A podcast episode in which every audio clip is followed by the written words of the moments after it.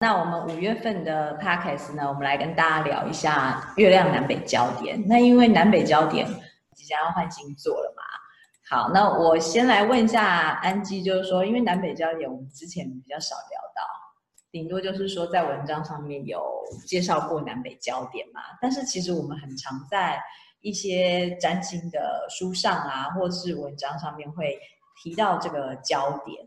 那这个焦点到底是我们讲的所谓的南北焦点指的是什么呢？因为它是一个虚，就是所谓的南焦点跟北焦点，在占星学上面啊是有什么样子的意义？它是太阳的轨道跟月亮的轨道交汇的那一点。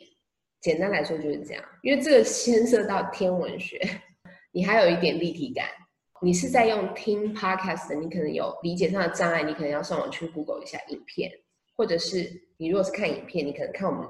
这张图你比较好理解，因为那个是天体运行的轨道嘛。因为我们在太阳系当中，绝大多数的星体运行轨道都是圆形的，外圈的就越外圈就越不规则。但是跟我们地球很靠近的都是圆形，所以我们每颗星球都是球体，有没有？所以你看那个右边那个图，就是说地球在中间。那我们地球自转之外，我们是不是还绕着太阳？那月球是不是绕着地球？所以你看到这里，大家就已经快要头昏了。大家可以看我们的图啦。那我我来问一下安吉，就是说，因为通常月亮代表的是我们的过去嘛，所以南北焦点是不是也代表，就是说是过去跟未来有关？对，因为一开始提出这个，在台湾我们可以找到中文的参考书籍，是一本叫做《灵魂占星》的，最古老的，现在已经绝版了。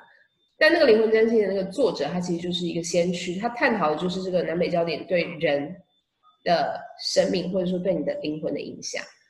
那它里面就会提到南交点，就是你灵魂过去是累积最多的那个惯性所在，不是指你过去就一定是那个星座，而是你有很多跟那个星座相关的惯性形成，可能好几世你是不同的星座，但是那个惯性都很强烈，所以你这一次进来地球的时候，你就会带着那个惯性进来，那就是南交点的位置。那北焦点就是你最不熟悉的，你这辈子灵魂想要发展的，想要往那个方向去前进的方向。为什么？因为你才可以求取平衡。看那个图，你就会知道，中间是地球。地球，我们在哪里获得生命？在地球上。所以在地球上，你想要走极端的路线都是非常危险的，比较不可行。因为你玩那个极端的游戏，往往就是。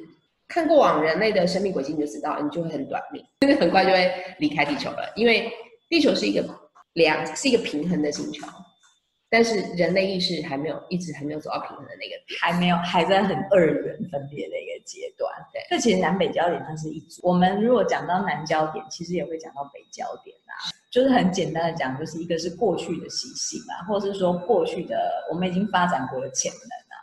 那还有北交点，就是我们未来想要的一个方向，或是想要努力的方向。那这个就是帮助大家稍微的去理解到，就是说我们即将要讲到那个南北交点要换星座的一个话题。我们刚刚有讲到嘛，南北交点它是一组的嘛，所以其实它比较难去分开来看。也就是说，我们讲南交点的时候，就会讲到北交点。大概可以很简单的帮大家结论，就是说。南焦点可能就是我们过去很熟悉的一个习性，可能就是很前几次来地球的时候就已经学会了一些技能或者是潜能。那北焦点呢，就是我们可能现在未来想要努力的一个方向，或者是我们想要去发挥的一个地方。那这个就是大约的一个南北焦点的一个意义。那接下来我们就可以来看一下，就是说，因为南北焦点，我们即将要嗯。转换星座了嘛？那他目前的话，他在一个星座会停留一年半个月嘛？好，我们的南北焦点是北焦点是在巨蟹，南焦点是在摩羯嘛？那我们可以问一下安吉，因为之前他有写过呃这一篇文章，就说北焦点在巨蟹，表示我们集体是有一个功课要去学习的嘛？那这个巨蟹的话，应该是会跟我们的内心之家，或者是说我们内在的安定感有？那不知道说这一年半、一年八个月来，这个地球上面是不是有往这个方向去努力了呢？大家可以观察一下，就是说我们这个，我们这一两年，我们宇宙星球做的很多事情，其实都是会一直带到这个主题，我们会一直提到北交点在巨蟹座这件事，因为我们就反复的提醒大家，透过外在事件，尤其是现在社会上、地球上发生的集体的事件，让你没有办法再去做那个向外追求的动作的时候，你要去哪里？那大家通常你在不安全的时候会想要去哪里？就是想要回家。那问题是很多人他其实一直是没有家的，回不了家，因为他不觉得，他可能觉得他租的地方只是一个壳，只是一个睡觉的地方，只是一个形式。对，他并没有真的认知到他的家在哪里。那我们之前其实很久很久之前的行运好像都有提醒过，就是说家每个人的家的定义都不一样，有的人觉得。他跟他的兄弟姐妹在一起才有家的感觉，有的人则是觉得跟好朋友聚在一起就有回家的感觉。每个人的家是不同的，只是很多人会误把社会追求当成是那个家。很多人会追求那个社会地位，他觉得他在社会上，因为他底下有很多人嘛，他还觉得他是个大家长。可是那个东西很脆弱。就是比较空虚一点啦、啊。那应该是说，因为巨蟹座它是本来就是月亮掌管嘛。然后月亮本来它就是一个我们需要比较滋养，或者是说怎么去滋养自己的一个方式嘛。那是不是说，其实我们可以去想一下，说怎么样滋养自己的那个地方，可能就是我们自己的家的所在的地方。因为可能你讲说跟朋友在一起，也许就是比较滋养吧。那我们可以努力的去发展，说那个可以滋养自己的方式，或是滋养自己的地方，或者是要扩张你对家的定义。对，因为不是那么的局限嘛，不是说只有跟你有血缘关系的才叫家人。也就是说，其实我们不是说要那么在意的是外在的形式，是不是有血缘关系？因为很多其实这两年最。除了我们现在社会上、地球上的大事，吵得最激烈的其实是多元性、啊、多元成家嘛的那个概念。那在灵魂占星学里面，南北交点在巨蟹摩羯最容易换性别。换句话说，在这个窗口进来的人，不管是两边呢，就是说北交在巨蟹或北交在摩羯都一样。就这一组，因为它本来就跟我们的那个父母有没有一男一女的那个东西很阴阳能量观。对，很因为很明显啊，很有关联。因为摩羯就是很阳刚嘛，他们都是阴性的，但是他们摩羯是比较外，比较外显，巨蟹是比较内在的嘛。所以在这个窗口进来的孩子，或者说在这个窗口的社会上的氛围，就是会有这种性别或者说阴阳能量的主题。那我们现在已经人类已经进化到一个境界，就是说我们已经接纳。或者是你的外装跟内装不一样嘛？你外装是男的，跟你里面是女的，或者或者是反过来，很多人他就是根本也没有性别意识，他就是双性，他都可以啊，就是比较可以理解这样的方式。换句话说，它比较平衡，是不是？对，因为它没有那个一定要跟随着外装或跟随着内装的那个需求。那那个当然就是比较原始、比较基础的，小时候学会的定义，比如说。古时候很多男生就要喜欢玩机器人，女生才可以玩芭比娃娃这种，那就是从小就在贴标签，那从小就在洗脑。如果男生爱穿粉红色，就被大家笑说娘娘腔，或者是男生爱哭啊，对，你就是阻碍他表达他的情感。所以这件事情在这一年八个月，其实就是很密集的被检视、检讨跟推上一个大家的意识状态。所以我们大家都在改变当中，对不对？因为就是跟着这个。世界的潮流在转变嘛，那就更不要说是很多的孩子都公然的展现他们的多元性别，逼着大家去正视说这是一个趋势，这些事情好像比较容易进入我们的视线里面，感觉突然变多了起来。所以这就是南北焦点这个灵魂群组的功课，因为灵魂群组的意思就是大家只要想到你小时候，你跟你的同学，尤其是小学的同学。是不是都很容易打成一片啊？很有安全感，就同一车的嘛。对，那一车进来的南焦点在同样的地方，那个惯性很相同的时候，你们彼此做事都会。虽然你们的太阳星座都在不同的星座，可是你们底层会有一一致的展现方法。一个一致的模式，所以彼此聚在一起就很开心，因为你们很像嘛，你们很能够理解对方。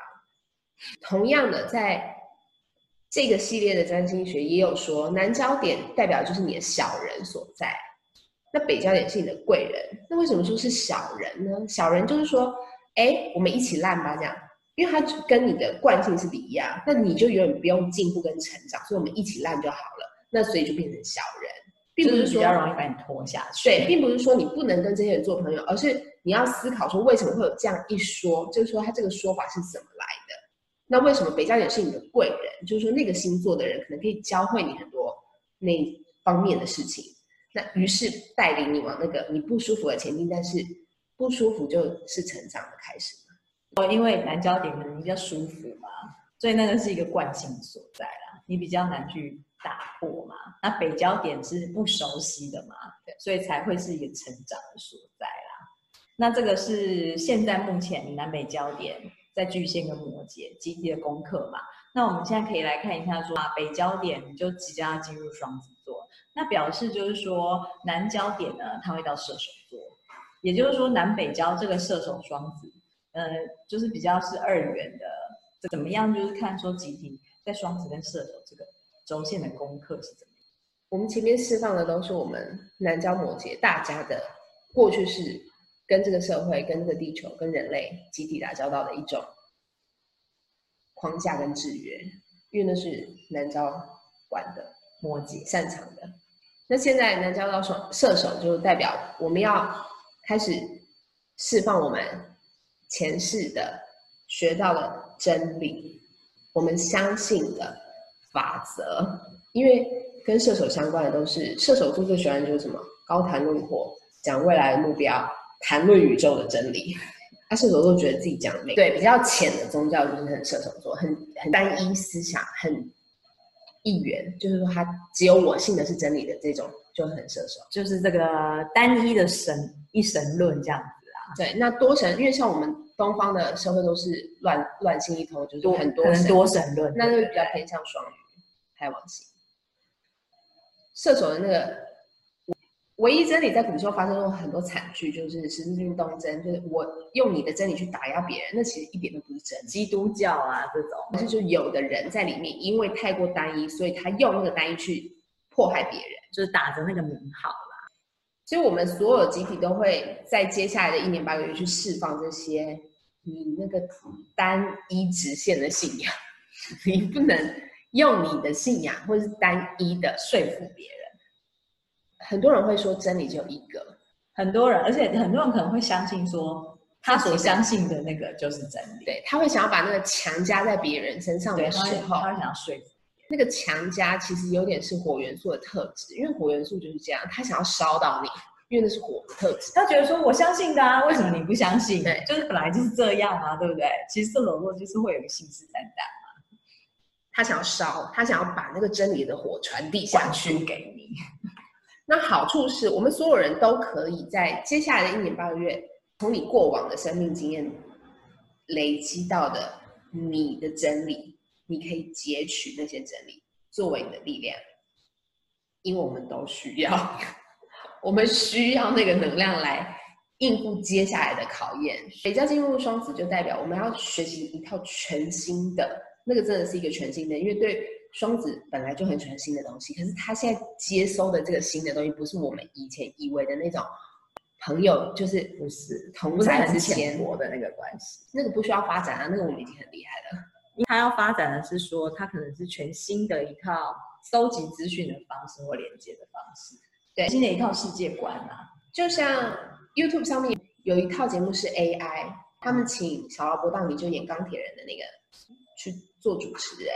前面几集都是免费的，大家如果英文不错可以去看，你就可以看得出来，那个北焦点要去双子座，它带来的那个连接跟 AI 能够做到的事情，是我们现在的人脑还没有办法到理解的。有一集就是说，眼科医生因为印度很多眼部的疾病变，他透过只要帮你的眼睛拍照，电脑就会筛选，因为他们有医生的经验嘛。写在那个 AI 的程式里，那那个机器人就会帮你筛选出你要追踪哪几个病人，他们是高危险群，很快可能就要，因为他一定是有自动拍下来看你，可能很快就要手术。于是他们就可以杜绝那个全瞎的可能性。所以当 AI 在这个地方，那不止这个，因为它好几集里面还有讲到很多人失语、渐冻人，他萎缩到后来他没办法说话。可是他其实还是活着的，就是他里面内装是好的，就是他的脑什么都还是正常的，他整个人是他还是想要沟通的，可是他连他的语言都失去了。那那时候 AI 就帮助他去辨识他那个很难辨识的，因为他就记录他平常，对不对？然后他可以自己选说他变色对还是不对。那当然那都有很多的改善的空间，因为现在都还在刚萌芽的阶段。但他们就是运用那种很复杂的连接演算，那就是。一个新的双子座，其实就有点像是说一个大数据啦，因为它想必就是从很多海量的资讯里面去捞取的嘛。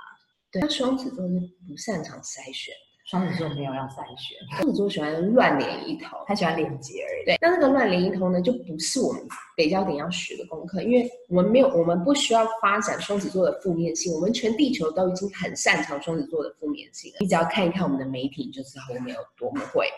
乱讲话，然后乱讲一通，然后随便散。对，然后很多假新闻，这些都已经我们很会了，我们不用再做了。我们要学的是看新闻，有时候都会很蛮悲观的。对，学的是真实的那个我们人类还没有抵达的那个双子座，你怎么样跟你的内在神性连接？那个是最困难的。双子，双子真的连得好的，在古时候原住民有原始智慧的社会，有一个高阶智慧的时候，他们跟。这个地球是连在一起的，所以他们知道哪里有快要死掉的动物可以吃，那个动物还会自己因为跟他们连接，还会自己过来给他们吃。那一种连接才是我们要去的地方，而不是我们现在媒体看到的那种连接。原住民也会知道自己什么时候准备要死了，自己都会有那个预感。他们跟地球是连在一起的，跟土地很对，跟内在的所谓的他们，他们叫大灵。那个其实就是你内在的神性嘛，他们跟那个东西也是连的。那我们所有人都要学着跟那东西连，为什么？因为你外面没有东西可以攀爬，你没有东西可以抓取，都烧毁了嘛。但这个可能是需要一点方法跟时间啦，因为毕竟可能不连太久，内在的神性啦，而不是说那个射手的一个单一的外在的一个神。我们需要的是射手座那种，第一，我们需要那个信心跟乐乐观。那你要知道你要往哪边找，因为双子座我们说他不擅长筛选，他很擅长连接，没有错。所以，我们接下来也很有可能会看到很多连错的发展错方向。如果你连错，就像那个 AI 一样，你如果发展错误，它就可能会变成以前科幻电影拍的很恐怖的世界，对不对？就是过来反对人类的反扑啦。虽然说很多科学家是预言说不会不会是这个样子。很困难，很困难，因为它其实 AI 是一个程式语言，因为它并没有那样的智智慧。未来会不会有，我们不。知道，但是如果你坚持要一个连错，我的意思说你要乱连，连到错误的地方，很有可能系统就会失灵。那我们人类其实已经系统失灵了。你看地球的现况就知道了嘛，看看媒体的乱象，然后看看大家，看看还在打仗，你就知道那都是连接错误。你跟错误的东西连，或者是你去信一个什么吸附系列的。你要跟他交换东西，恐惧系列的，因为你很容易就连到恐惧系列。我们接下来一年八个月，大家都要开始练习做这件事。那如果你没有一个内在真理，你内在没有一个相信的东西，你没有一个你可以依靠的那个对象的时候，你就会很辛苦。那所以，我们大家都需要我们以前累积到的那些真理拿出来用。那个男教射手，所以这个我觉得大家可能可以。有一年八个月的时间啦，可以稍微揣摩一下嘛。当然就是说要去连接那个内在的神性的部分，然后把你过去的真理拿来当做自己的力量去使用，地球往一个比较好的方向去前进嘛，而不是在那边乱砍乱杀这样子。好像双子很幼稚的部分，就是一天到晚骂来骂去啊，对，对不对？就是大家还是要稍微有一点智慧，是去往那个方向去。之后就是我们可以看一下说北交点换星座，因为它要换到双子跟射手嘛，比较会影响到的星座些？那想必就是那个双子、射手一定有的嘛。过去的一年八个月，开创星座的朋友很辛苦。对啊，天平啊、摩羯啦、巨蟹啦、母羊这一组，是你去搜集一下你周边这四个星座，他们在过去两年发生的事情，你就会觉得蛮不可思议的。很多很奇妙的事情，离婚都还算是很小的，整个家庭崩解的，啊，离职的、裁员的，各式各样。开创星座最喜欢 开始的各式各样的伟大的计划，都全部炸开了，没有剩下什么，所以他们全部都在一个太换更新。因为南北焦点，它冲击的那个能量就是会第一线冲击到跟它是原始的嘛。所以换句话说，如果你本命的南交点就是在射手，北交点就是在双子，这就是你的南北交点回归的时候。那回归的时候，其实就是你走完一圈，你又要再开始，要回到原来那个地方。那这样的感觉是最深刻的。那反过来，南交在双子，北交在射手一样啊，你就也是被打个正着，对不对？一组的感觉是一个刺激感。那双鱼跟处女，它是九十度，嗯，那是另外一种刺激感，内在啊，内在的张力啊，你就有很多需要调整改善的。空间，因为我们接着所有的人，不止这些星座，我们所有的人都会进入一个调整期，因为是变动星座，也就是因为变动星座比较强的关系嘛，我们需要调整，因为我们才能够往前进，因为不调整也不行啊，没有办法 在原地停住不动，是，所以最辛苦的就会是变动星座，那最刺激的里面就是。回归的那个，那就是双子射手这一组就好。那刚刚讲的是说会影响的星座嘛？那显然是变动星座这一组是比较会受到比较大的影响。那再来就是说换星座的话，跟大家的关联，因为还有三分之二的人不是这些星座嘛。那如果不是这些星座的话，跟他们有什么关联？还是会啊，因为集体的风向会转变。就集体带大家是要往一个调整的方向，因为现在地球的改变很剧烈嘛，不光是病毒，可能包括呃科技的改变啦，工作方式的改变啦，人际关系的改变，其实有很多的改变，所以其实跟大家的观点来讲，都会有很紧密的影响。我的人其实跟着这个行星的能量，你就算不在刚刚那个受影响的星座里面。你身边还是有很多受影响，当然会受他们的影响。我们都会被着这个潮流带动，因为我们都不是一个人活在地球上。对，我们就是其实是联动啊，大家都是有关联的，所以我们会被迫要跟着大家一起调整，因为这就是集体。这个南北焦点讲的是好像是个人灵魂的习气，可是它也事关这一个这两年要进来的灵魂群组，对不对？所以这些下来的。